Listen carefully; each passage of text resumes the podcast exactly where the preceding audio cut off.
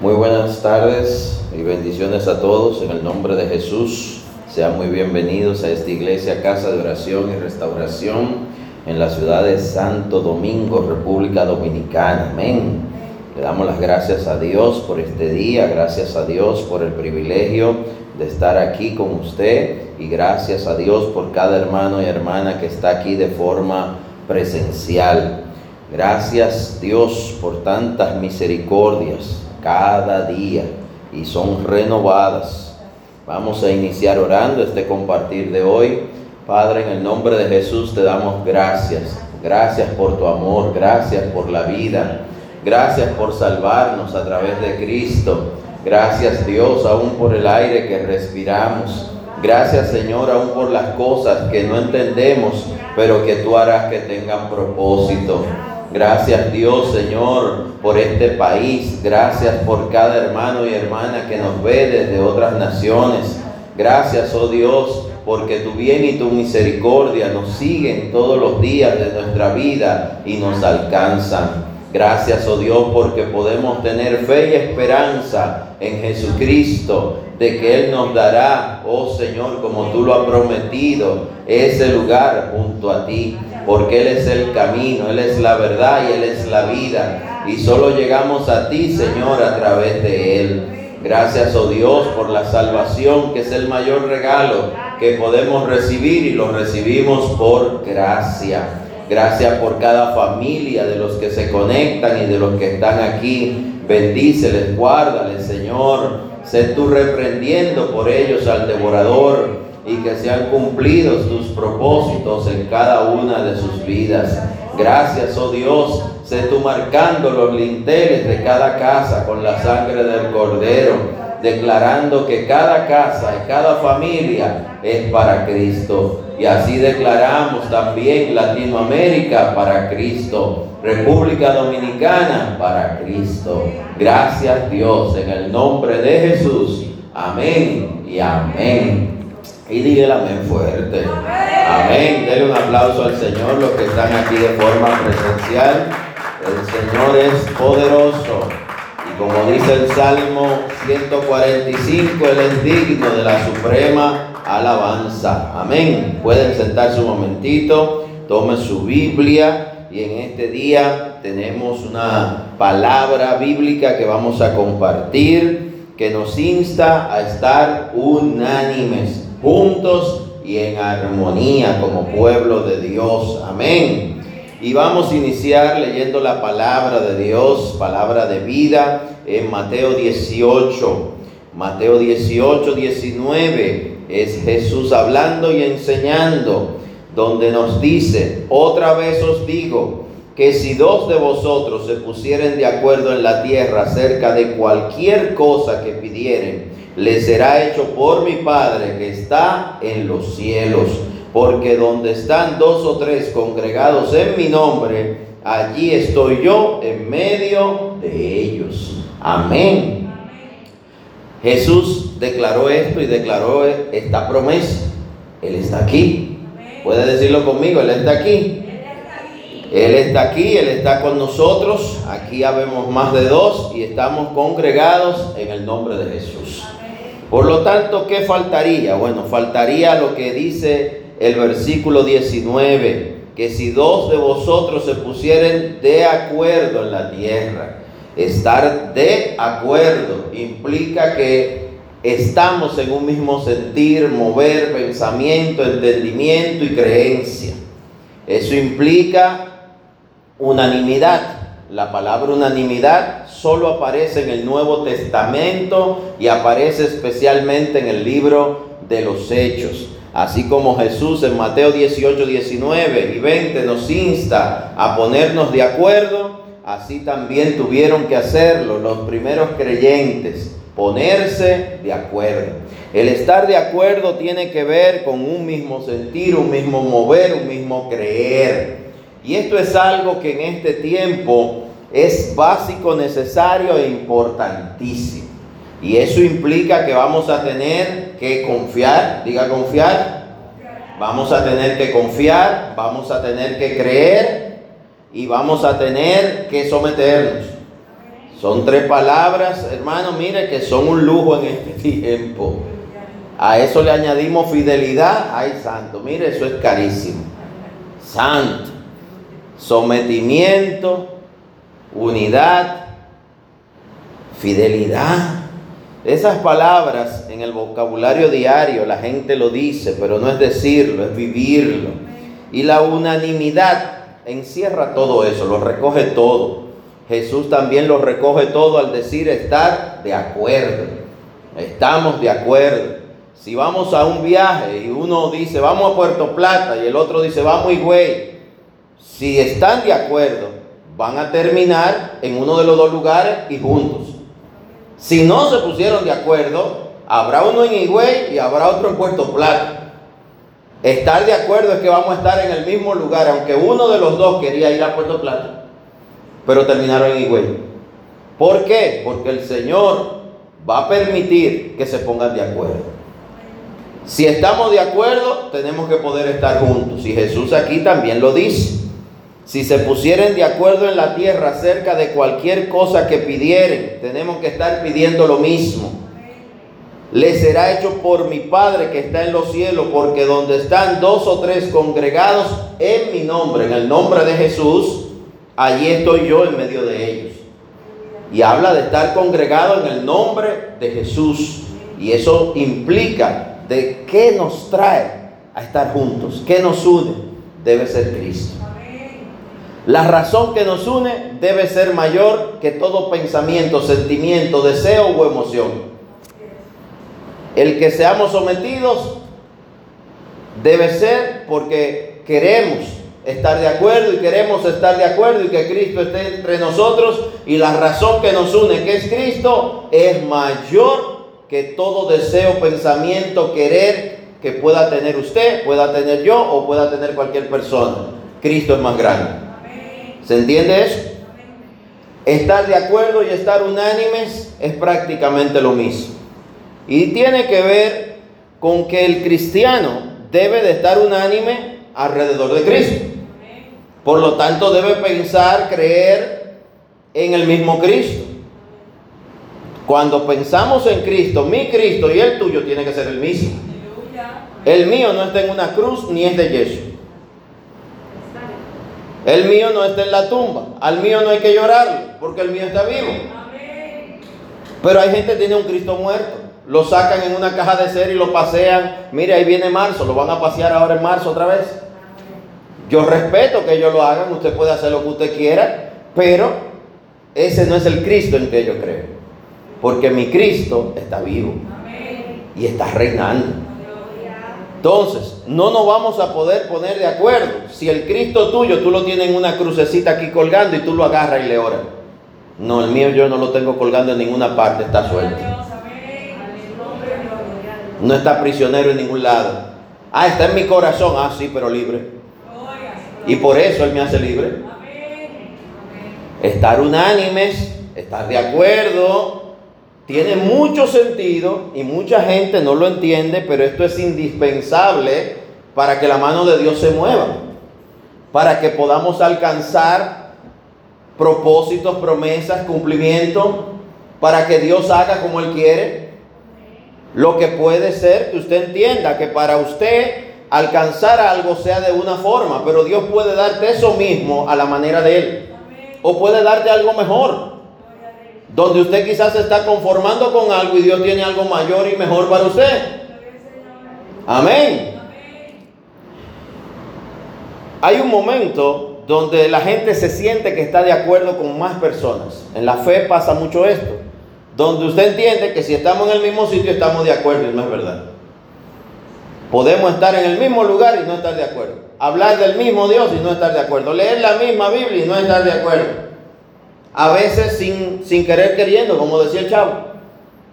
A veces es por falta de hablar, falta de preguntar, falta de humildad, falta de comunicación. Nuestra iglesia ha impartido un montón de talleres y seminarios sobre la comunicación porque sabemos y entendemos que si algo falta en la familia, en el matrimonio, en la iglesia y en la sociedad, es comunicación. Y la comunicación no puede ser en una sola dirección. Tiene que haber emisor y receptor. Y el receptor tiene que poder emitir. Porque si solo recibe y no emite, pues hay un problema. Eso se llama un monólogo. Entonces usted tiene que de alguna manera estar en un mismo sentir. Y para llegar a estar en un mismo sentir, las cosas que se oponen a ese mismo sentir tendrán que ser subsanadas, resueltas, concluidas. Tendrás que sobreponerte a ellas. Y hay momentos donde tiene que prevalecer el que tu Cristo y mi Cristo es más grande que lo que tú creas o tú quieras. ¿Me va entendiendo? Mucha gente ora y cree que están orando unánime y no lo están. Cree que están en el mismo lugar de acuerdo y no lo están. Hay alguien que está en guerra. Usted ha visto la película de Indio, que suenan los tambores y comienzan a hacer señales de humo y tum, tum, tum, tum, tum, tum, tum. Quizá usted esté en paz, amor. Y el que está sentado en otro lado está en guerra, con señales de humo, con tambor y toda la cosa. Y usted está en paz, en amor. Pero el otro está en guerra. Ahí hay un problema. Cuando oramos estamos de acuerdo. No. Tenemos que ser de un mismo sentir. Pablo es uno de los discípulos y apóstoles que más habla de esto. Por eso el Nuevo Testamento y en particular las cartas paulinas está lleno de enseñanzas que tienen que ver con lo que enseñó Cristo. Estar, de acuerdo y unánimes. Vamos a tratar de verlo paso a paso. Vamos a comenzar por estar unánimes. Y esto implica que usted esté en un mismo sentir, comenzando porque usted entienda el tema que vamos a ver hoy. El tema de hoy tiene que ver con estar de acuerdo, estar unánimes. ¿Entendió? Amén. Porque hay personas que vienen a... ¿De qué habló el pastor? Yo no sé, yo, fue muy interesante, pero ¿cómo se llamaba? No sé. Siempre que va a iniciar una transmisión, me pregunta el equipo de multimedia cómo se llama el tema. Sin embargo, la gente ni lo lee.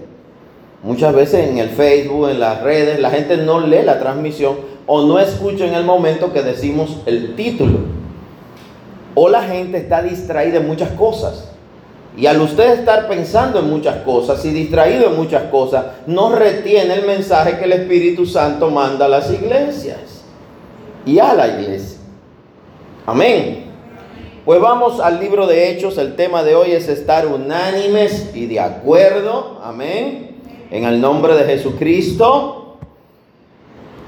Y vamos a comenzar en Hechos, Hechos 1.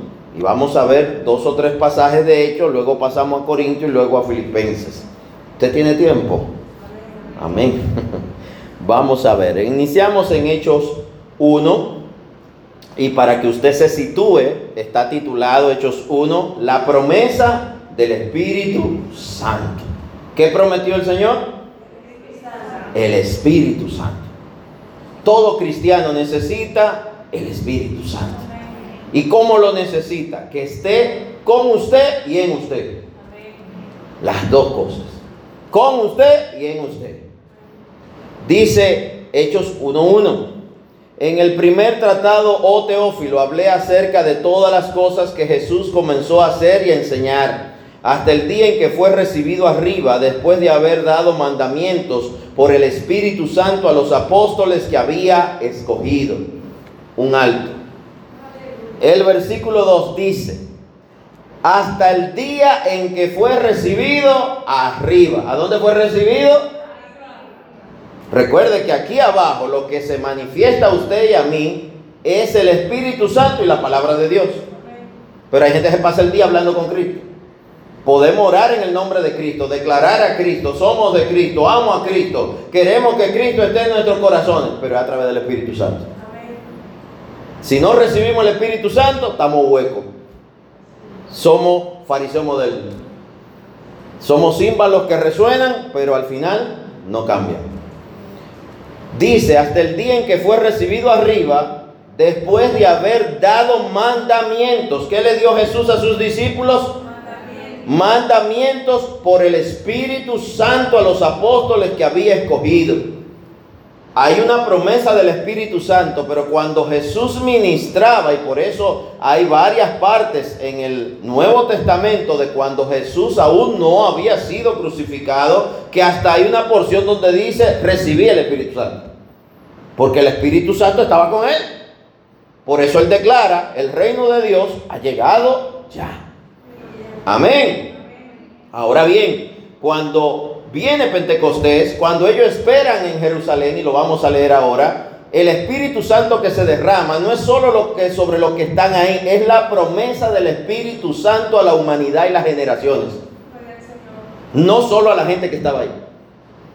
Es que comenzó el tiempo de que el Espíritu Santo estaba disponible para todo el que cumpliera los mandamientos y la palabra de Dios que había sido dada y lo que Jesucristo había ratificado y enseñado de esa palabra. ¿Se entiende? Amén.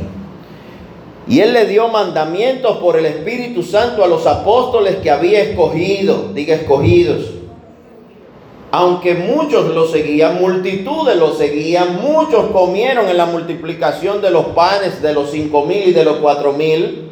Él tenía sus discípulos apóstoles escogidos, que fueron los que influenciados por el Espíritu Santo retuvieron los mandamientos.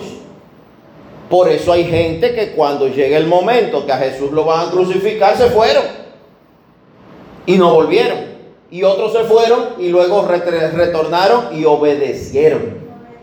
¿Entendió eso?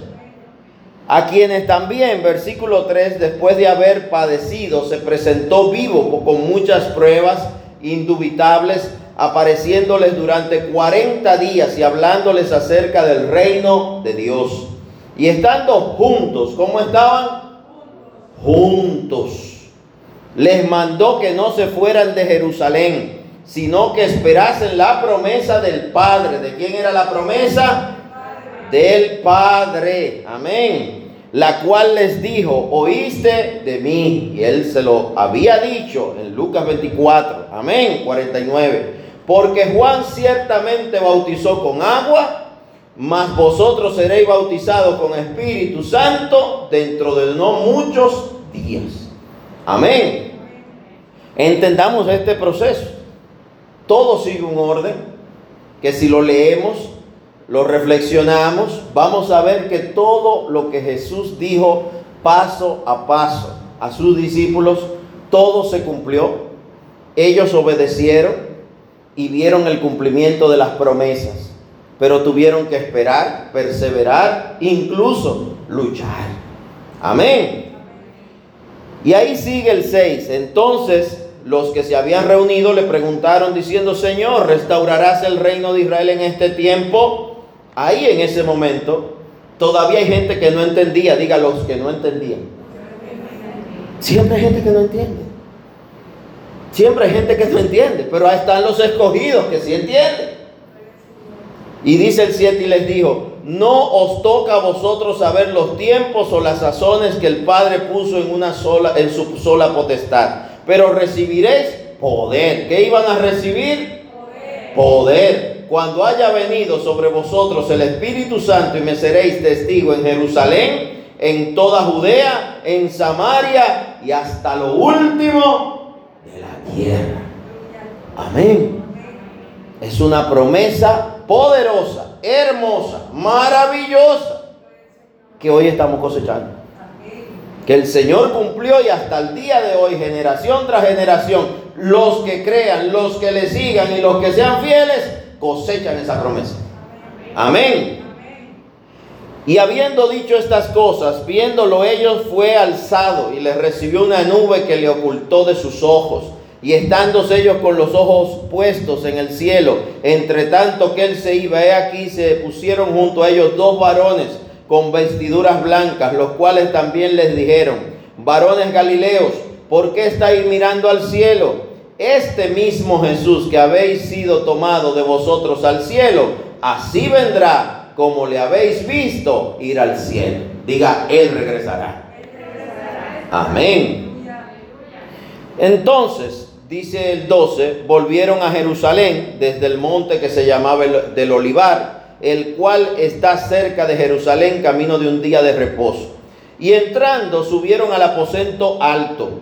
Fíjese, versículo 12, que inmediatamente sucedió la ascensión, ellos cumplen lo que Jesús le dijo. Entonces volvieron a Jerusalén. Su primera acción después de la ascensión fue irse a Jerusalén. Obedecer, diga obedecer. Hay un momento donde más que hablar, que cantar, que alabar, que hacer esto, hacer lo otro, usted necesita obedecer. Y esa parte, mire, es la que humanamente a todos nos cuesta. Obedecer.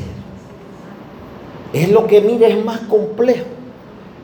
Obedecer a Dios implica obedecer su palabra, obedecer al Espíritu Santo y obedecer su iglesia. ¿Por qué la iglesia? La iglesia es la unión de los hermanos congregándonos. Y la iglesia no es un edificio ni es un lugar. La iglesia es el cuerpo de Cristo, del cual Él es la cabeza. La iglesia es donde Él manifiesta sus dones espirituales. Es donde fluye su espíritu.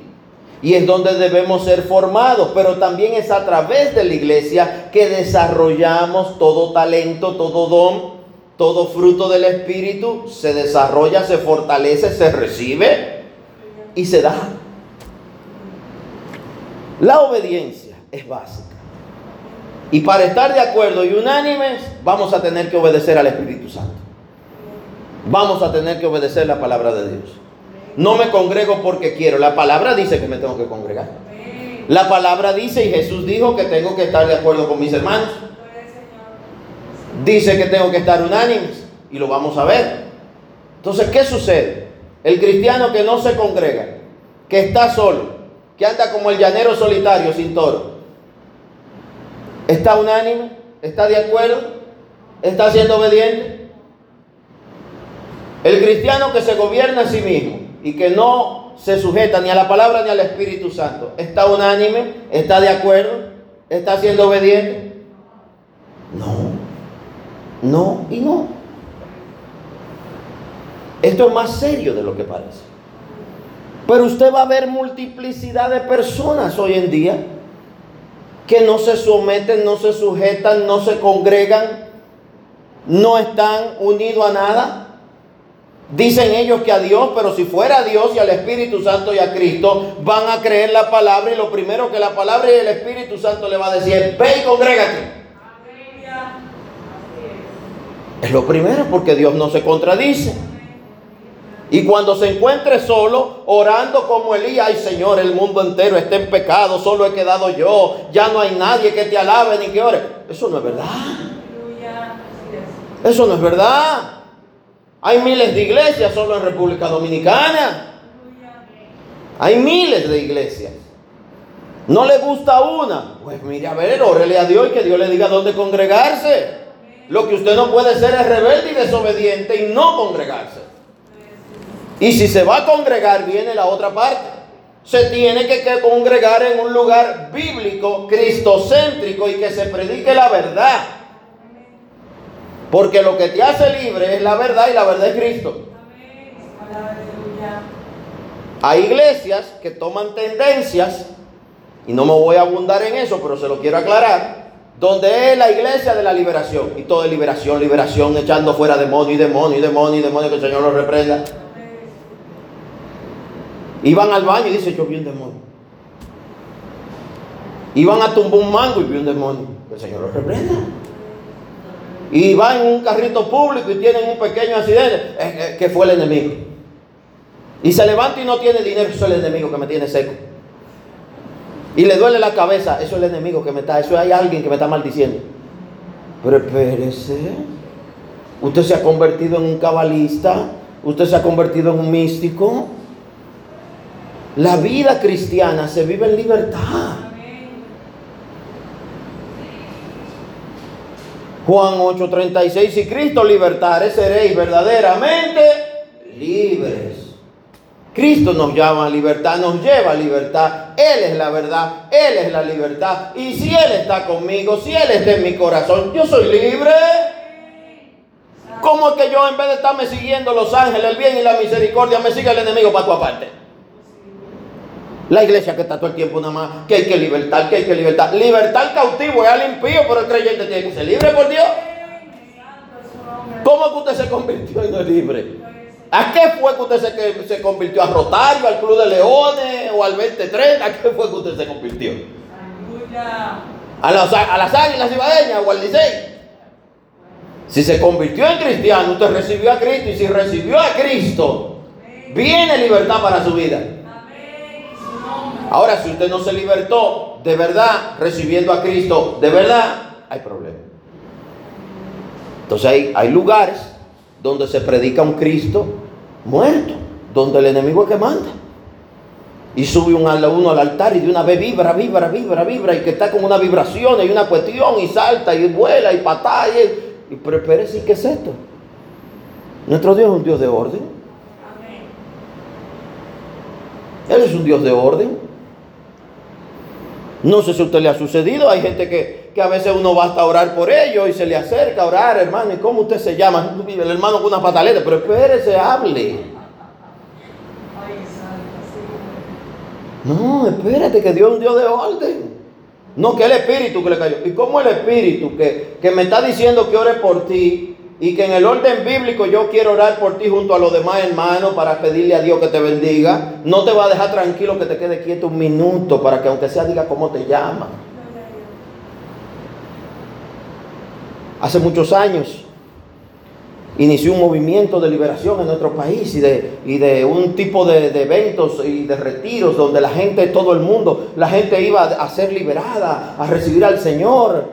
¿Y qué sucedía? Mire, iban de que a orar por la persona y andaba con una, una, funda negra y que va a vomitar, va a vomitar. ¿Y qué es lo que iba a vomitar? Dice que los demonios. Hoy los demonios son físicos. No, hermano, es la hamburguesa que se comió antes del culto. Entonces la gente se sentía coaccionada, un tipo con una funda ahí delante de ti. Al final la gente, la gente comenzaba. Eso se llama show, circo. Dios no es circo. Dios no es espectáculo. Llegó al punto que se convirtió en un relajo que apareció uno y se quitaba el saco. Y hacía, cuando yo le tire el saco, va a caer la unción. Y tiraba el saco y se caía todo el mundo de parda. Sin vergüenza. En una ocasión yo le dije a alguien, ¿y por qué usted se cayó? ¿Qué usted sintió? Yo vi que todo el mundo se tiraba y yo me tiré. No es que no hay descanso en el Espíritu, que así se llama eso. Puede haber un momento donde se ora por alguien y el Espíritu Santo se derrama y viene un descanso en el Espíritu. Pero mire, algo tiene que pasar en ese momento. O habrá sanidad o, o, habrá en ese momento confortamiento, se va la ansiedad, viene la paz, tiene que haber una palabra de ciencia, tiene que haber algo que no sea nada más ensuciarse la ropa en el piso. Porque si no es circo. Y ahí entra el estar de acuerdo. Particularmente, yo no, no comparto ciertas cosas como esas. Yo no comparto el circo en la iglesia. Si usted va a ir al circo, vaya.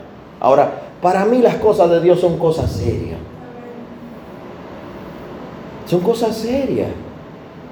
Igual que el que está viendo todos los días demonios, para mí es una persona que hay que analizarlo. Tan difícil es ver un ángel como difícil es ver un demonio. No digo que no existan porque la Biblia lo menciona. Pero el que el día entero está viendo demonios y vio uno así, otro así, mire, usted debe de irse a hacer guiones para Hollywood. Porque eso no funciona así. Usted sabe que usted le tiene que tener ahora cuidado a la gente mala y a la maldad del hombre y del ser humano. De eso que tenemos que cuidar. Y usted dice, ¿y el enemigo? Que el que vino a tentar a Jesús, ah, sí, el tentador. 40 días tú duró Jesús en el desierto. Eso es real y eso es así, el enemigo existe, claro que sí. Pero la maldad del hombre es lo que abunda. ¿Te entendió eso? La maldad del hombre. Ahora, antes del coronavirus, cuando alguien mataba a alguien en un hecho violento, decía que una voz le dijo, ¿qué voz te dijo Dina sin vergüenza? Eso no fue una voz. La mayoría son hechos violentos, gente que están bajo droga, son esquizofrénicos por la droga, por el alcohol.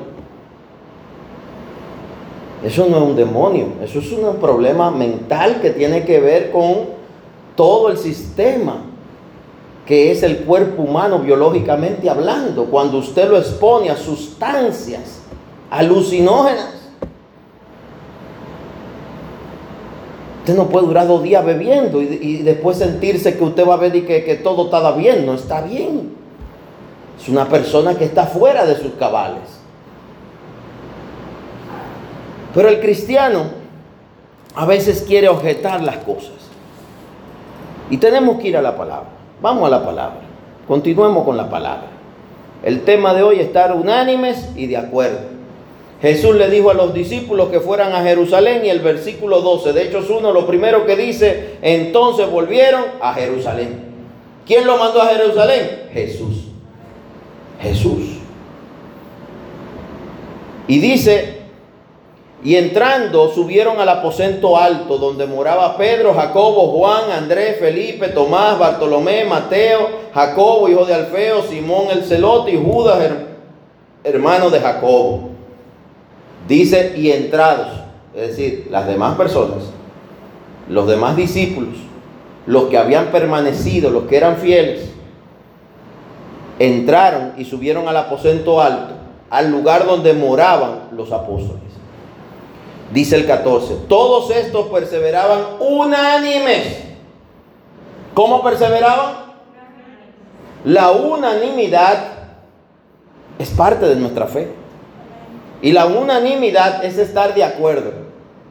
Y ese estar de acuerdo comienza en estar de acuerdo con la palabra. No es con lo que usted se soñó anoche. Es con la palabra de Dios, la Biblia. No es con un libro que escribió alguien.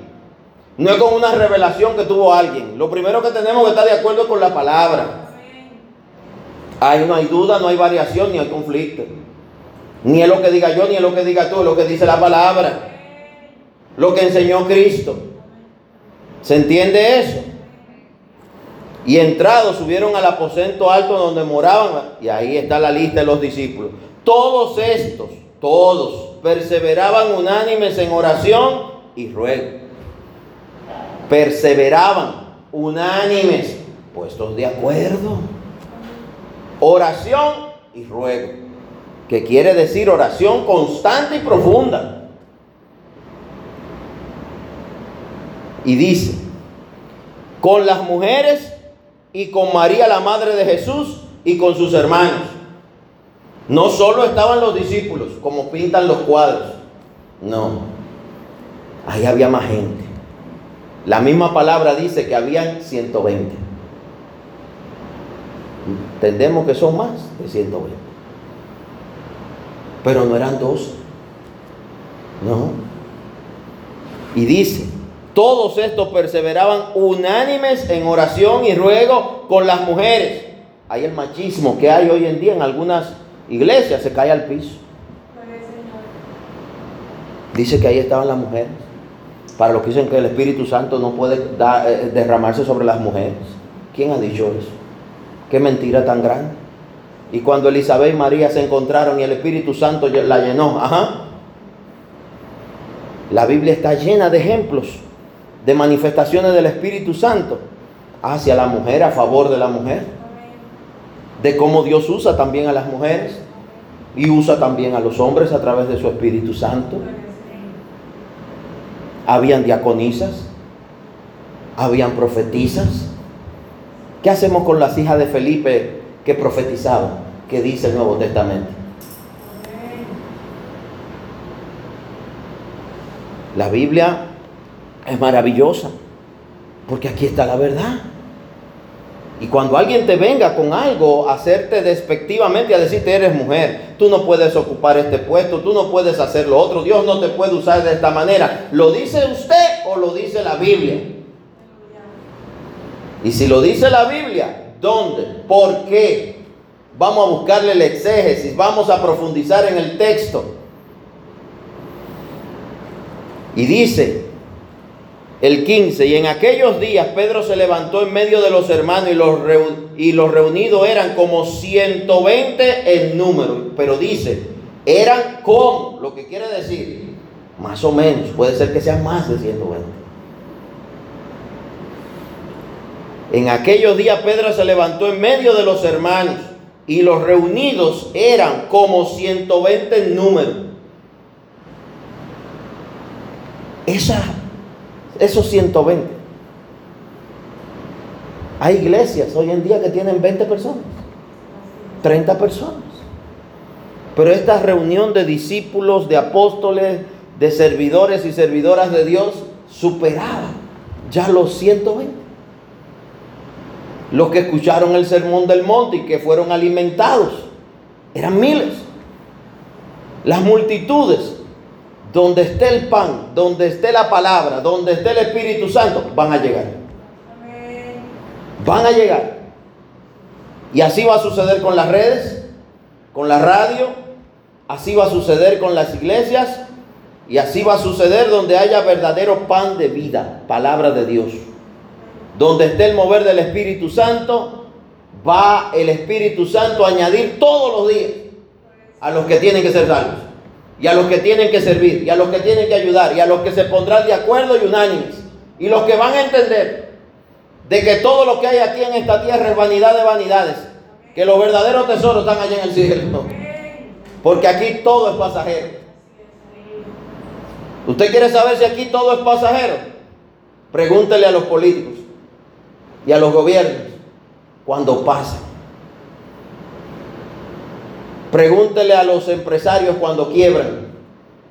Un día usted está, mire, eh, eh, no hay actividad que no lo inviten. Y después llega un tiempo, nadie se acuerda ni de su nombre. Y usted hasta se muere y al velorio no va nadie. Porque usted pasó de moda. Porque ahora es otro el que está reinando, ahora es otro el que está dando. Ahora es otro es el que da trabajo, que da dinero. Usted ya no da porque ya usted está viejo, está enfermo, no está en el poder. El cielo y la tierra pasarán, mas mi palabra no pasará, dice el Señor. El tema de hoy, estar de acuerdo y estar unánimes. Pedro ahí da un discurso maravilloso. Pero la palabra nos habla de que tenemos que estar unánimes. Vaya ahí mismo al capítulo 2, que dice la venida del Espíritu Santo. E inicia diciendo, cuando llegó el día de Pentecostés, y Pentecostés quiere decir celebración o fiesta quíntuple, es la fiesta de la cosecha quíntuple. Pentecostés es cinco. Y estaban todos unánimes juntos. Unánimes juntos. El Espíritu Santo no se derramó sobre Pedro, sobre Mateo. Se derramó en un lugar donde había gente unánime y juntos, no sobre uno, porque precisamente esa es la promesa. Diga, yo quiero la promesa. Esa es la promesa. De que no es una exclusividad, de que no es eh, eh, eh, una afiliación donde hay unos especiales que tienen el Espíritu Santo y hay otros que son comunes. En Inglaterra están la Cámara de los Lores y la Cámara de los Comunes. En uno están la gente que viene de, sangre azul, que no la tienen azul. Y del otro lado está la gente que viene del pueblo, que hace política, que llega partiendo brazos, diríamos aquí. La Cámara de los Lores y la Cámara de los Comunes. En el Evangelio no es así. Dios no hace acepción de personas. Pero entienda algo. Cuando los discípulos en otra porción bíblica, están sucediendo milagros. Están en una ciudad. Llega Elimas el mago y quiere de eso. Otro día va Pablo por un camino con varios discípulos y le sale una divina y comienza a decirle, siervo del Dios Altísimo. Y comienza a molestarlo y hablar y lo que decía era esta verdad. Pero no lo decía para exaltar a Dios ni a nada, sino para molestar, para confundir hasta que Pablo se devuelve y lo reprende. Las iglesias, cuando el pueblo de Dios se reúne, tenemos que tener uno de los dones del Espíritu, es el discernimiento de Espíritu. Y ese discernimiento tiene que permitir entender en qué espíritu está una persona, en qué está la gente. Hay personas, nuestra iglesia los domingos hace actividades y por lo regular se distribuyen alimentos, mire, hasta el que pasa por la acera. Todo el que necesita, quiera, el que quiera compartir y estar con nosotros en ese compartir es bienvenido. Pero hay momentos y hay personas.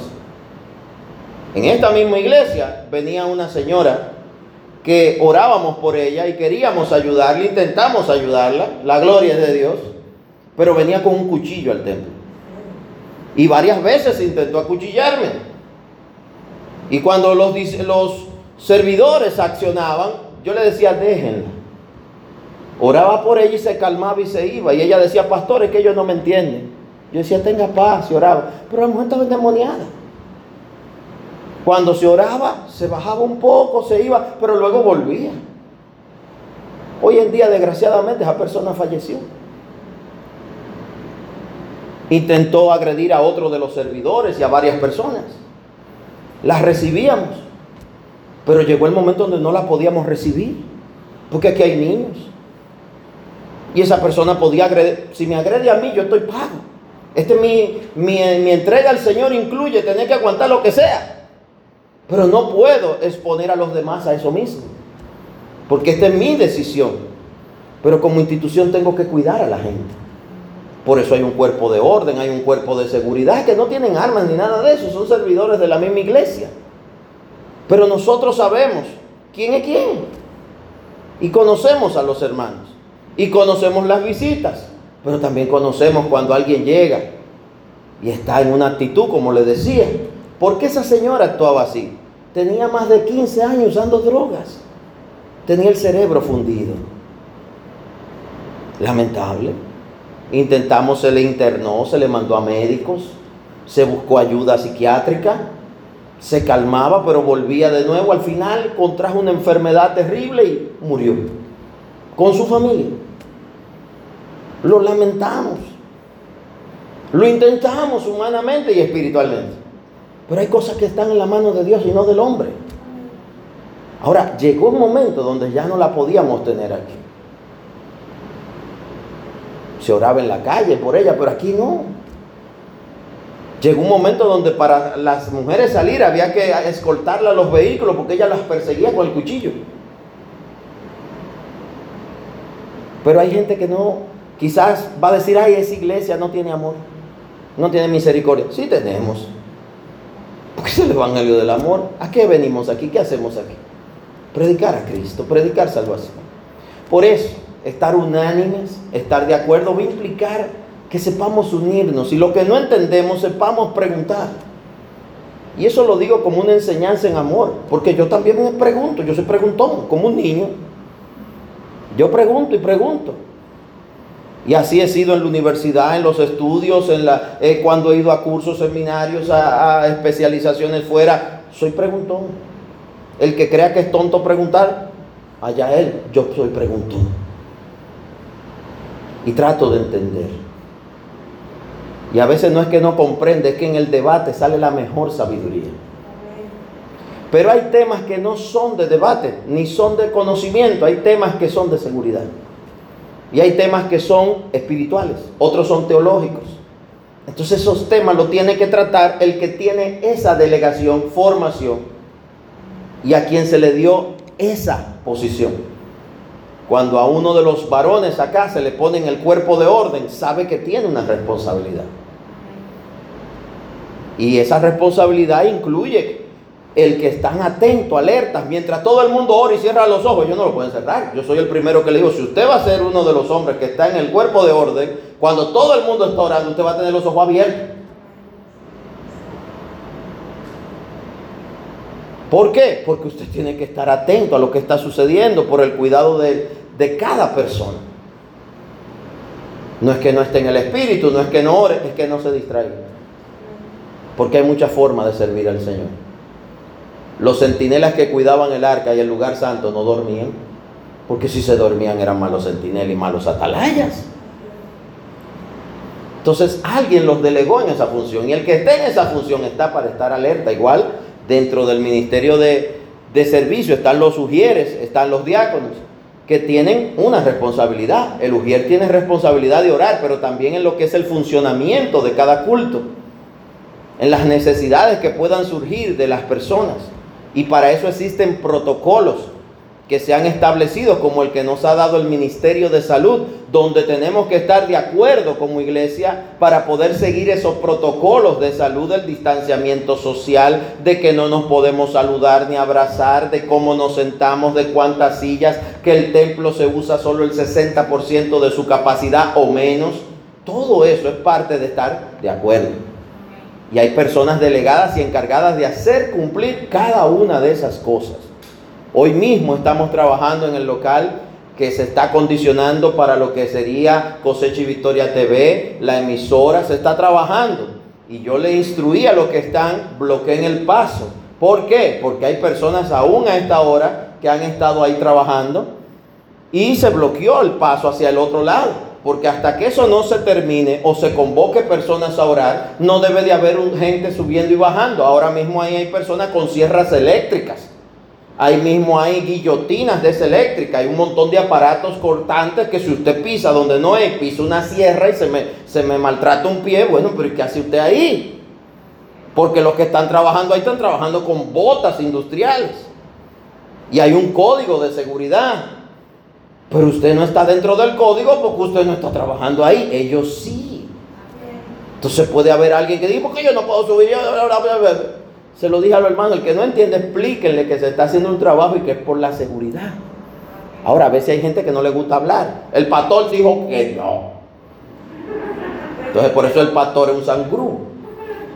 Yo estoy de acuerdo, échenme la culpa a mí, porque para que los hermanos se sientan mal, mejor al final que me echen la culpa a mí, en algún momento Dios me dará la oportunidad, como ahora, de explicar. Por eso yo explico tanto y hablo tanto. La pastora a veces me dice, la gente no te entiende, porque es que tú explicas, tú amplías, redunda, pones ejemplo, y al final ellos se les olvida hasta de que tú le estabas hablando. Y yo, no, aquí hay mucha gente inteligente. Y ellos entienden. La gente entiende. Y parte de lo que es compartir la palabra es aprender a vivir la vida en comunidad. Y esa vida en comunidad va a implicar soportarnos, amarnos, yo creo más en el amarnos que en el soportarnos, porque cuando nos estamos soportando es porque no, no, no, nos gustamos. Yo creo en el amarnos porque si nos amamos, como dice 1 Corintios 13, nada nos va a separar. El amor todo lo cree, todo lo puede, todo lo perdona. Si yo te amo, yo te voy a perdonar todo. Pero hay gente que no entiende eso. En lo que lo entiende, pues vamos a hablarle, a explicarle y a pedirle paciencia a Dios con nosotros y a usted con nosotros también. Hechos 2. Cuando llegó el día de, Pentecostés, estaban todos, diga, todos. Mire, ahí no había una gente que no estuviera de acuerdo y que no estuviera unánime. Todos estaban unánimes. ¿Y usted sabe por qué? Porque antes de llegar ahí, hubo un proceso de formación. Hubo un colador santo, donde hay gente que no lo pasó. Judas no lo pasó. Hay personas que no pasa el colador. Hay gente que se acabaron los panes y los peces. Ah, ya yo no sigo a Jesús. Hay gente que sigue a Jesús por los panes y los peces. Si no hay pan y peces, se van. Eso no pasa en el colador. Pero el que sí lo pasa, el que persevera, sigue hasta el final, recibe las promesas. Y si usted de los que quiere recibir las promesas, siga hasta el final. Siga unánime. Siga de acuerdo. Y no es de acuerdo conmigo, es de acuerdo con Dios, con su palabra, el Espíritu Santo y entre todos nosotros. Pero entre todos nosotros, en su palabra, en su Espíritu Santo y en el Señor. Que tu Dios sea mi Dios. El bautismo que yo recibo es el que recibes tú. La palabra que yo predico es la que predicas tú. Y el Dios al que yo amo y sirvo es el mismo tuyo. ¿Entiendes? Estando juntos y unánimes. ¿Qué sucedió? Versículo 2, capítulo 2 de Hechos. Y de repente vino del cielo un estruendo de como un viento recio que soplaba, el cual llenó toda la casa donde estaban sentados y se le aparecieron lenguas repartidas como de fuego, asentándose sobre cada uno de ellos. Y fueron todos, y dice todos de nuevo, llenos del Espíritu Santo, y comenzaron a hablar en otras lenguas según el Espíritu Santo le daba que hablase. Ahí vemos que la unanimidad, la fidelidad, la obediencia trae cumplimiento. La promesa del Espíritu Santo llega a ellos porque ellos supieron obedecer cuando se les dijo vayan a Jerusalén y esperen allá. Dios quizás te tiene esperando. Pero si usted está esperando donde Él le dijo y está esperando en el nombre del que te mandó, usted va a recibir. Habrá un de repente, algo inesperado, algo por encima que va a suceder. Y no va a ser como usted lo planificó. El Señor a veces no para de maravillarnos y nos sorprende haciendo cosas más allá de las que esperamos. Porque hay un día que usted anhela como que algo suceda y hay otro día que te llaman y te dicen, mira, ya sucedió el día que usted no lo esperaba. Hoy nos testificaba un hermano una palabra que había recibido en la iglesia y la gloria de Dios, de que de una forma u otra había hecho muchos trabajos y muchas cosas a favor de una comunidad y nunca como que les reconocí, se las reconocía a todo el mundo, menos a esa persona. Y hoy lo llamaron y le dijeron, hay un reconocimiento para ti. Y el reconocimiento vino de la autoridad mayor de ese lugar. Pero ni lo buscó, ni lo pidió, ni lo esperaba. ¿Y cuál es el reconocimiento? Por la trayectoria. ¿Qué quiere decir eso? Que recoge todo lo anterior hecho, sucedido, trabajado, vivido. ¿Y qué le había dicho el Señor? Te llamarán y te reconocerán. Y no será tú que lo buscarás, te llamarán. Y sí recibirá el reconocimiento. Y la gloria será de Dios. Porque hay un día no es que usted busque, es que a usted lo llaman y le dan. Hay un día que no es que usted necesite, es que el Señor te reparte y te da lo que estaba apartado. Lo que ya estaba dicho, que era tuyo. Dios hace cosas increíbles. Pero a veces, al no estar unánimes, al no estar juntos, siempre pongo el ejemplo de una fogata y los leños. Si usted toma un leño y lo saca aparte, si ese leño estaba medio húmedo, aunque había comenzado a arder, se apaga. Llega un momento que el leño ya está rojo y como un tizón que aunque usted lo saque está prendido. Pero al principio del fuego siempre los leños están medio húmedos, van prendiendo, se van secando. Y si en ese momento lo sacan del fuego, se apaga. Cuando estamos juntos, unánimes, en armonía, alrededor del nombre de Jesucristo sustentado y de pie sobre su palabra, que es la Biblia, que es perfecta. Y con el Espíritu Santo con nosotros y en nosotros. Mire, grandes cosas van a suceder. Lo esperado, lo inesperado, lo por encima, lo imposible. Pero tenemos que estar de acuerdo. Tenemos que estar unánimes y juntos. Y este tiempo de la humanidad es un tiempo para estar unánimes y juntos. Porque llega un día, mire, aunque usted no lo sabía, hoy pasó algo grande. Para nosotros como iglesia, por lo menos humildemente. Hoy comenzó la construcción del estudio de Cosecha y Victoria TV. Amén. Y hoy comenzó también la construcción de la cabina de cosecha y victoria en radio.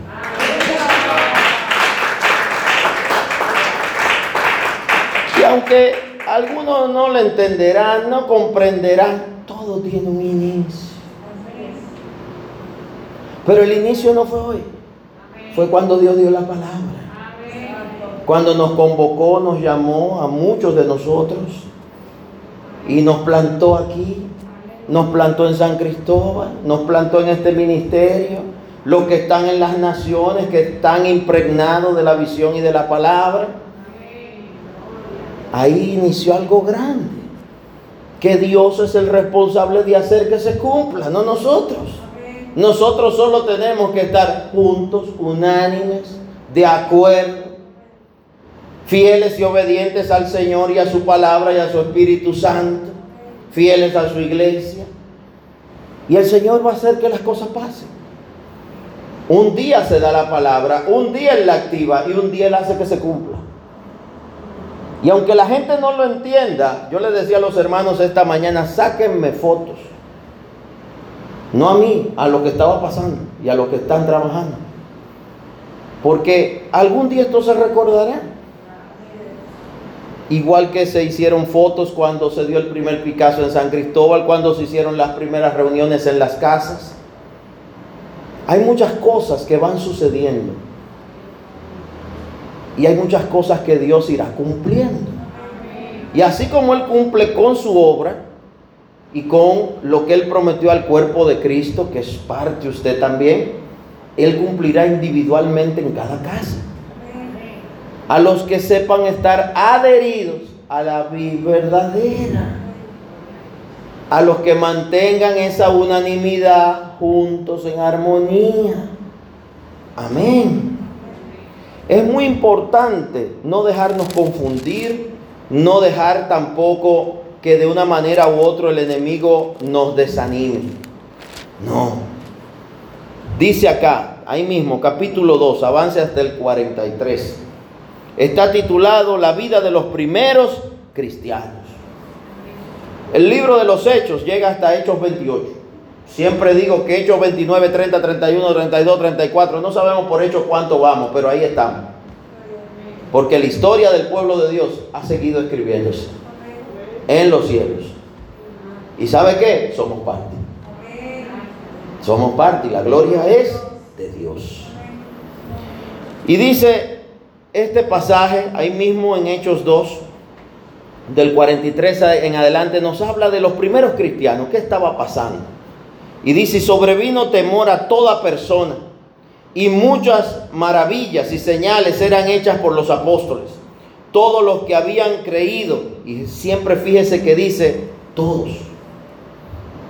Cuando te dice todos, al referirse a la iglesia, a los hermanos, a la congregación, te está diciendo que había una unanimidad, estaban juntos y de acuerdo, todos. No dice todos, menos uno, menos fulano, menos la familia. De... No, dice todos. Esa es la voluntad de Dios. Todos los que habían creído estaban juntos. De nuevo te dice juntos. Cuando dijo unánimes hace un ratito, unánimes juntos. Si estamos unánimes, nos vamos a juntar.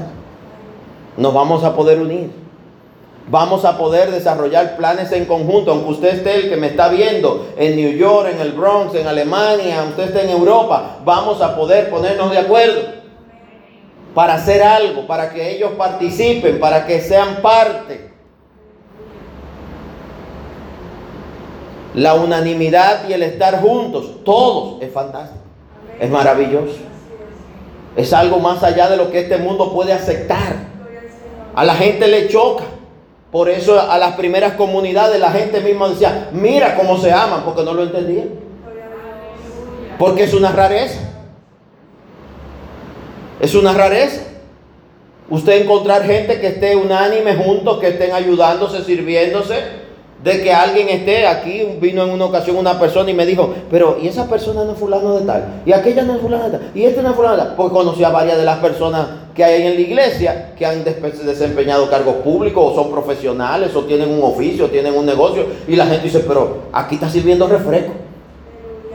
Aquí está agarrando una puerta abriendo la puerta a la gente. La gente se asombra. Dice, yo que usted que no ha ido al baño, que ahí también usted va a encontrar a otros sirviendo. Y eso es maravilloso. Siempre cuento y lo declaro y lo testifico. Uno de mis primeros servicios ministeriales fue cortar hierba, pintar el templo y limpiar el baño. No fue predicar. Pero la gente quiere venir caminando y subir corriendo y agarrar el bejuco este. Eso es lo que apasiona a mucha gente. Algunos hasta lo dicen que yo tengo demasiado que decir, demasiado que dar. ¿Y usted cree que los otros están ahí sentados? No. ¿Y usted cree que todo no tiene? Todo. Al que Dios llama, Él le da una medida de fe. Y los dones y los frutos son para todos. No hay exclusividad. Y en su tiempo serán usados. Y en su tiempo fructificarán. Amén. Y dice aquí, volvamos a Hechos, porque la hora avanza, 2.43, sobrevino temor a toda persona y muchas maravillas y señales eran hechas por los apóstoles. Todos los que habían creído estaban juntos y tenían en común todas las cosas. Eso es una palabra tremenda. Pero tiene que ser cuidadoso con esta palabra. Porque hay gente que no entienden que la fe no es comida. Que la fe no es dinero. Que la fe no es para resolverle problemas a uno sí a otro no. Porque si no, vamos a cerrar toda la iglesia. Vamos a, vender todas las sillas, los micrófonos, para resolver los problemas de todos los hermanos que tienen problemas. Y entonces vamos a, vender el templo y vamos a ver cuánto debes tú tanto y cuánto debes tú de tarjeta, cuántas meses de casa que atrasado tú tienes tanto. Ok, entonces ahora, hermano, el culto del domingo es ahí a la orilla en el malecón, en el peñón rojo, ahí. Y algunos dirán, mira, eso es de Dios. Y el Señor que dijo que aquí va a haber un templo y que todo se daría por gracia y que aquí se predicaría la palabra. Porque esto no estaba, esto se fue haciendo paso a paso, silla a silla, cable a cable, micrófono a micrófono. Esa bocina no funcionaba y, uno de los hermanos, el hermano Darío Mar la arregló y después se dio cuenta que era un cable y buscó un cable que había usado y otro plo y una cosa y la armó y, y ahí está la bocina sonando. Porque todo es producto de que alguien hace algo. Él se dispuso a buscarle una salida porque no, no había con qué mandar a arreglar se dispuso a ayudar y a reparar por la bocina nacional. Hoy tenemos un camarógrafo, editor y productor que no cobra un cielo por lo que está haciendo. Y no estudió en ninguna universidad eso. Puyando botones, leyendo tutorial y acotándose a las 2 de la mañana viendo a ver cómo hace esto. La gloria de Dios. Y ni habla. No ha pedido aumento ni se ha quejado.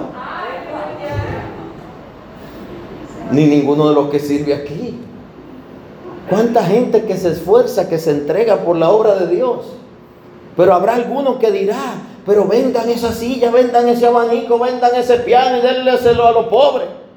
Yo siempre me voy al pasaje de Jesús. Cuando fueron a ungirlo, que Judas, el Iscariote, que era el tesorero de los discípulos, dijo, pero es que ese perfume se debió vender y dárselo a los pobres. Y dice la misma Biblia, y dijo eso porque era ladrón y robaba de la bolsa de las ofrendas. Quería que vendieran el perfume con el que estaban ungiendo el maestro para que le dieran el dinero él para cogérselo. No robárselo, no, con buen dominicano, cogérselo. Sí, porque hay gente que dice que el pastor no sabe hablar. Yo sé hablar, si usted quiere, digo, vos sabéis todo lo que usted quiera. A veces hay que meter una R, una L para que la gente entienda que somos de aquí, porque a veces han venido aquí a invitarme y dicen, usted es dominicano. Digo, yo más que el plátano. Aleluya. Qué importante es entender que ese perfume era para ungir a Jesús. ¿Qué dice el mismo Jesús? Los pobres siempre estarán con usted. Gente con problemas siempre va a haber.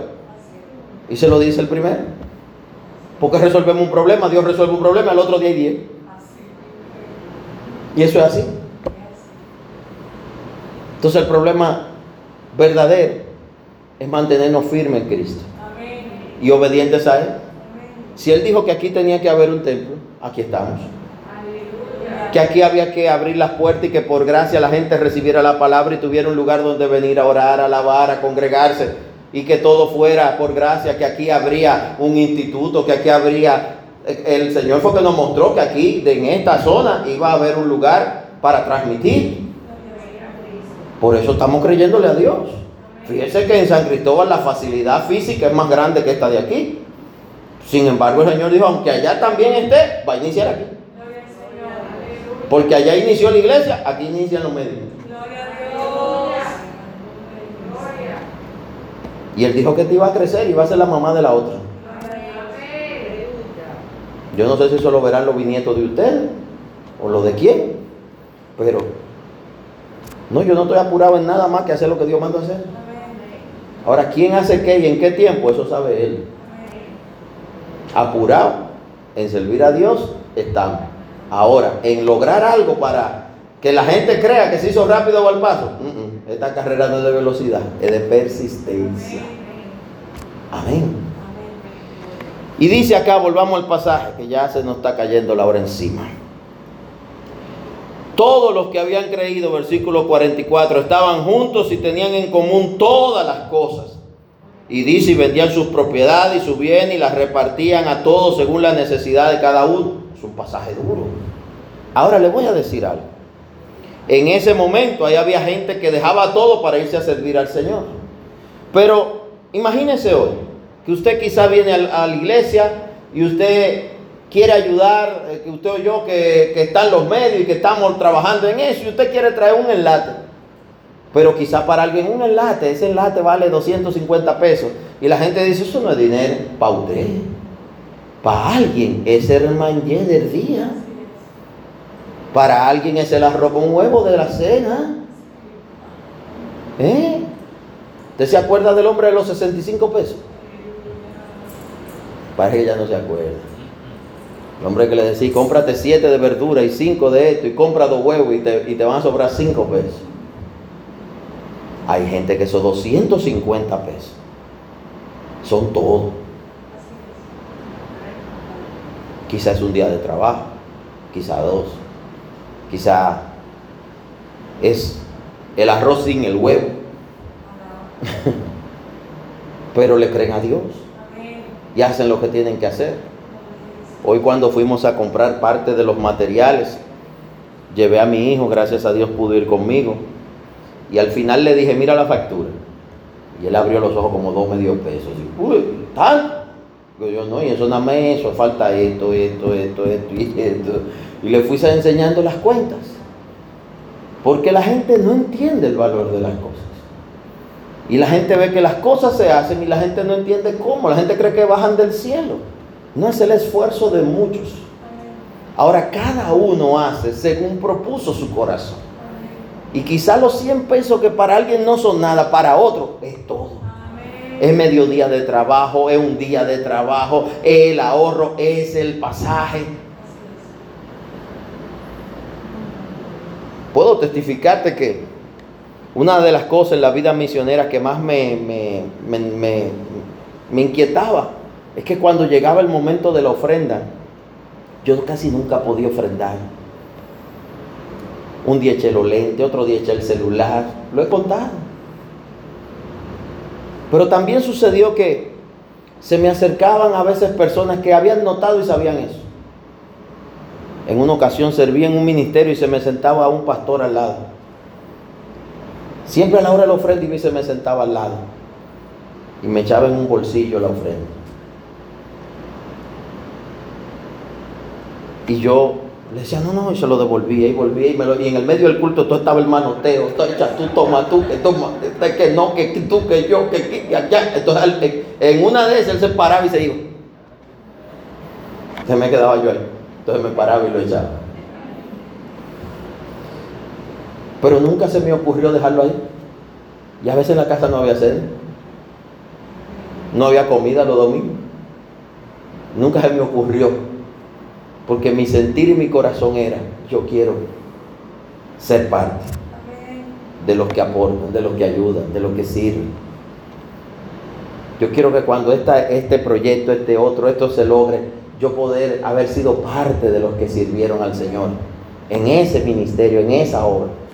Y ahí están terminadas la mayoría de esos proyectos, obras, están funcionando, están ahí. Y la gloria de Dios. Yo ni digo ni menciono lo que es, porque para mí lo importante fue que yo participé y, pude hacerlo y yo no quiero gloria, pero siento gozo cuando veo eh, de lejos en las transmisiones y veo lo que la gente está disfrutando, la gente que está llegando, el que se está convirtiendo, el que está dejando las drogas, el matrimonio que está siendo restaurado, me gozo. Porque al final, ¿de qué sirven estas sillas si, si no son para que gente se siente? ¿De qué sirve este micrófono si no es para llevar un mensaje que transforme, que toque, que edifique, que anime, que levante, que te acerque a Cristo?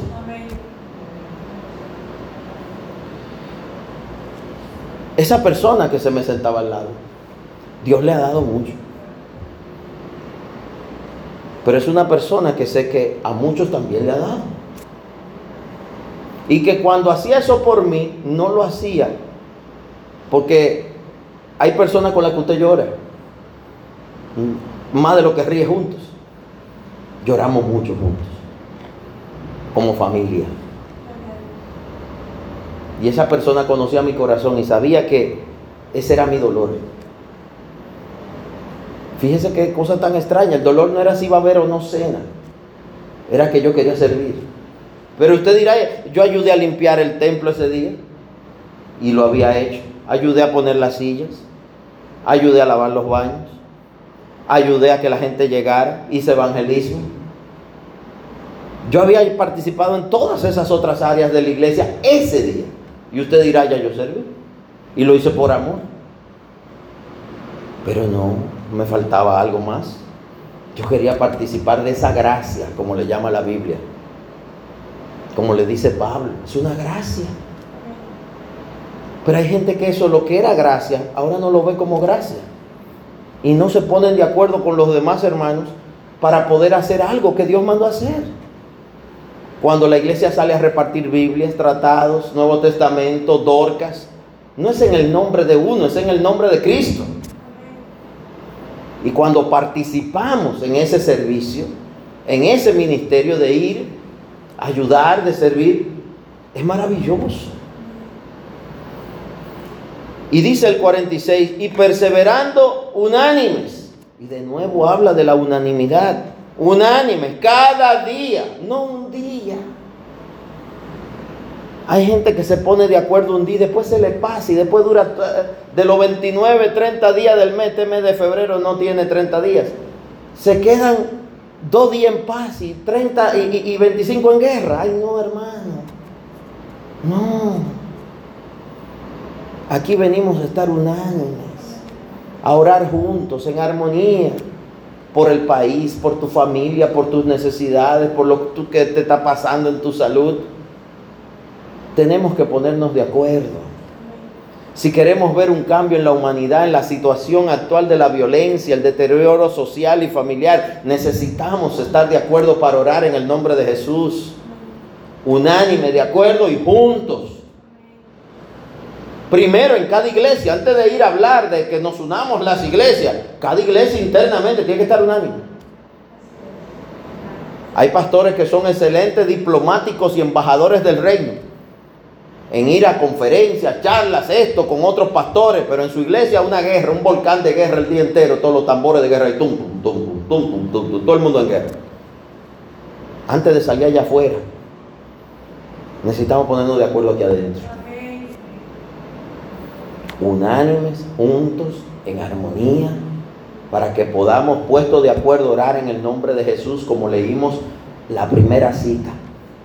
Porque iniciamos leyendo la primera cita de Jesús en Mateo, de que tenemos que orar de acuerdo, puestos de acuerdo, que donde estén reunidos dos o más, puestos de acuerdo. Y esa es la palabra de hoy. Aquí dice, y perseverando unánimes cada día en el templo, partiendo el pan en las casas, comían juntos con alegría y sencillez de corazón, alabando a Dios y teniendo favor con todo el pueblo. Y el Señor añadía cada día a la iglesia los que habían de ser salvos. Fíjese que el fruto de toda esa obra de orar, moverse y estar en paz, junto, unánime, en armonía, eran nuevas almas y vamos por las almas. Pero para ir por las almas tenemos que estar unánimes, juntos y de acuerdo. ¿Entendió? Amén. Póngase de pie y vamos a orar en esta noche. Ya el tiempo se nos fue. El toque de queda se acerca. Quiero decirle que estamos trabajando en esto de los medios, pero también estamos en un proceso de iniciar varias estrategias y planes que tienen que ver con lo que es oración, evangelismo, y queremos que usted participe si es su voluntad cuando se anuncien. Queremos tener estrategias evangelísticas que se muevan, no solo orar aquí, orar fuera de aquí, movernos estratégicamente. Fíjese que el Señor en un momento envía a los 12, en otro momento envía a los 70, porque hay un momento que hay que ser enviado, ir a donde el Señor nos dice hacer lo que Él nos mandó hacer. Y hay lugares donde hay que llevar la palabra. Y hay lugares donde hay que ir a orar. Porque hay gente que cree que solo es predicar. Hay sitios donde hay que ir a orar para que los cielos se abran en ese lugar. Porque muchas veces el creyente ya está, pero está apagado el fuego. La leña se le mojó. Y hay que ir a orar para que Dios mande el fuego del Espíritu Santo. Amén. Levante una manita al cielo. Padre, hoy en el nombre de Jesús te damos gracias. Gracias por tu palabra que es viva y eficaz. Gracias por tantas y tantas misericordias. Gracias por cada hermano y hermana que está aquí, cada hermano y hermana que se conecta, se conecta a través de las redes sociales. Que en el nombre de Jesús, a través de tu palabra y tu Espíritu Santo, podamos estar unánimes, juntos, de acuerdo, todos, todos, como cuerpo de Cristo, como familia de fe, y que tú, Cristo, sea la cabeza, el buen pastor que seas tú y tu palabra guiándonos, dirigiéndonos, Señor. Para que por medio de tu Espíritu Santo y tu palabra, oh Dios, vayamos por esas almas que tú quieres añadir a tu reino, que tú quieres darle salvación. Pero también, Señor, para que tus propósitos en cada uno, Señor, de los que te han creído se cumplan. Y cada uno vea, oh Dios, como dice el Salmo 138, 8, Jehová cumplirá sus propósitos en mí. Y dice también que Él no desampara la obra de sus manos. Y somos hechura tuya, Señor. Somos obra de tus manos, somos el barro y tú el alfarero.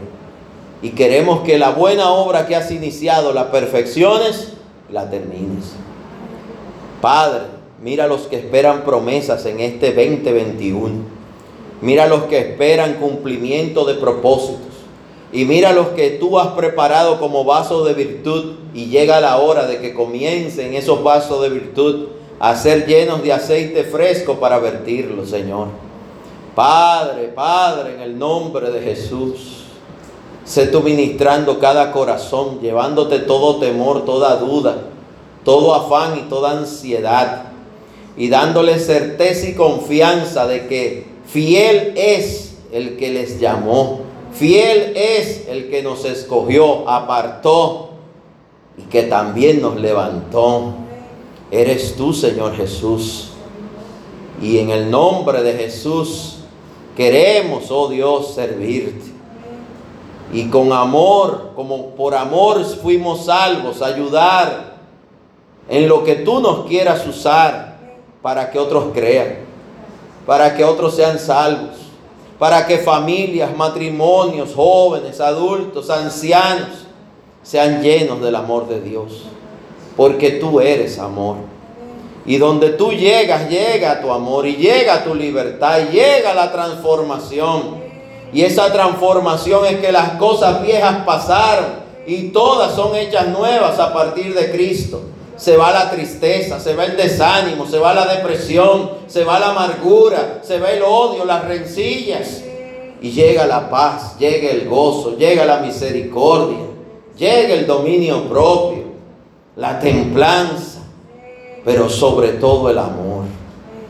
Porque Dios es amor y el que no ama no ha conocido a Dios, dice tu palabra, Señor. Por eso queremos, oh Dios, estar de acuerdo, unánimes y juntos, y amándonos como familia de fe, respetándonos como hermanos, porque tu palabra dice que paguemos a todo lo que debamos, al que respeto, respeto, al que honra, honra. Y la familia de Dios y el cuerpo de Cristo se mueve con orden, y parte de ese orden es que nos sometemos los unos a los otros. Nos sometemos a las autoridades. Nos sometemos a los que nos dirigen, como dice tu palabra. Porque somos un pueblo obediente, fiel. Y si somos fieles a ti, a tu palabra también. Ayúdanos en este mes de febrero, que es el mes de la patria en República Dominicana. A que en el nombre de Jesús podamos unificarnos para orar por este país y por las naciones. Mire Europa, oh Dios, países como España y otros que han entrado, Señor, en una tercera ola de esta pandemia. Que desde aquí, desde esta isla del Caribe, se levante oración y clamor que llegue, oh Señor, a Europa y a otros continentes que de esta pequeña isla y esta humilde iglesia se levante oración y clamor en el nombre de Jesucristo a favor de Estados Unidos, que diariamente mueren entre tres mil y cinco mil personas. Podamos orar desde aquí en el nombre de Jesús para todo aquel que está perdiendo o ha perdido su empleo, Señor. Porque la crisis médica es una y la económica es otra. Pero hay otra crisis peor, que es la existencial, es la espiritual. Si tu Padre entras en un corazón, todo lo demás comienza a ordenarse. Por eso oramos, oh Dios, para que seas tú el que abra los cielos, el que abra, Señor, los caminos, para que tu palabra pueda ser llevada. Ayúdanos, Señor. Queremos ser herramientas en tus manos, instrumentos tuyos para gloria tuya dando por gracia lo que por gracia hemos recibido. Que podamos llevar tu palabra, Señor, a otros continentes, a otras naciones, a otras ciudades. Y la gloria sea tuya. Ayúdanos como cuerpo de Cristo a unificarnos, a trabajar juntos en armonía, en paz, para que todo se cumpla como tú lo has dicho. Y así como tú cumplas con tu iglesia, tu propósito lo cumplas en cada vida, cada casa y cada familia. Te damos gracias, Señor, porque sabemos que tú dices y tú haces. Gracias por tu amor, gracias por tu misericordia y gracias por esta amada familia de fe que es tu iglesia. Gracias por los que nos ven a través de las redes sociales. Gracias por los que nos escuchan a través de la emisora. Gracias por los servidores de esta casa que con amor siempre están atentos a todo lo que se hace y hace falta. Gracias Señor por los que van la milla extra y hacen aún más de lo que pueden, pero tú lo ves todo, lo sabes todo y tú eres el que galardones.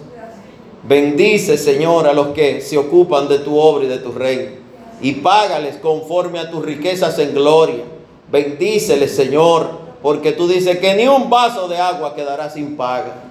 Gracias Dios. Gracias Señor. En el nombre de Jesucristo. Amén. Y amén. Y diga usted el amén fuerte. Dele un aplauso al Señor, que Él es bueno. Por hoy vamos a despedir la transmisión. Dios bendiga a cada hermano y hermana y cada familia que se conecta a través de las redes, que sea la paz de Cristo sobre cada uno de ellos y así despedimos la transmisión también de la radio. En el nombre de Jesús, amén y amén. Amén. Puede sentarse un momentito. Despedimos la transmisión de la radio y la web. Amén. En el nombre de Jesús. Siéntese un minutito. Emmanuel me quita la luz de la cámara, que eso me, me distrae. Y en esta parte ya voy a tratar de ser breve